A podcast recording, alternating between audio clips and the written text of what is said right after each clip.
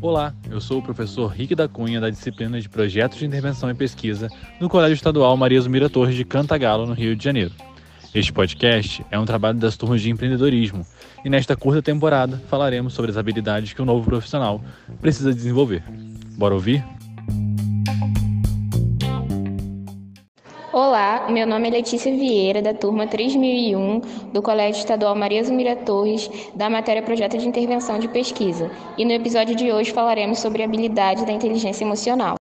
O autoconhecimento é o passo principal da inteligência emocional, pois para lidarmos bem com as emoções, temos que conhecer a nós mesmos, reconhecendo nossas fraquezas, medos, compreender pensamentos e reações, que são os pilares do autoconhecimento, podendo auxiliar nas previsões de situações de trabalho ou pessoal, na reversão de comportamentos que, dependendo da situação, precisam ser mudados.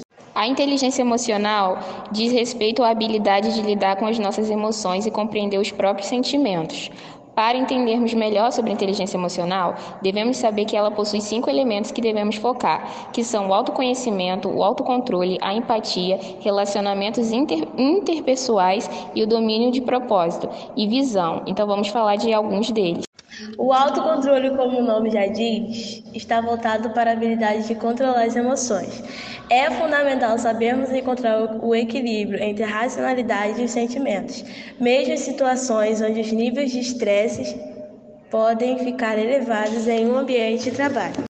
As relações interpessoais são quando temos um bom nível de inteligência emocional. Tentamos nos relacionar de maneira saudável, respeitosa e harmônica. Portanto, vamos nos preocupar em ajudar os outros, respeitar opiniões e não agirmos com superioridade e ter empatia para termos boas relações e encontrar a própria paz. A empatia tem um forte significado.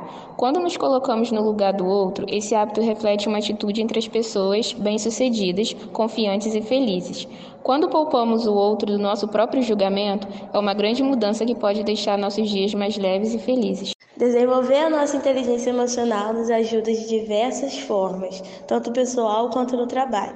Então, vamos observar mais os nossos padrões de comportamentos para não perdermos o autocontrole e buscar a confiar em nós mesmos, pois a confiança é uma das mais importantes na área do trabalho para termos o controle total da nossa inteligência emocional.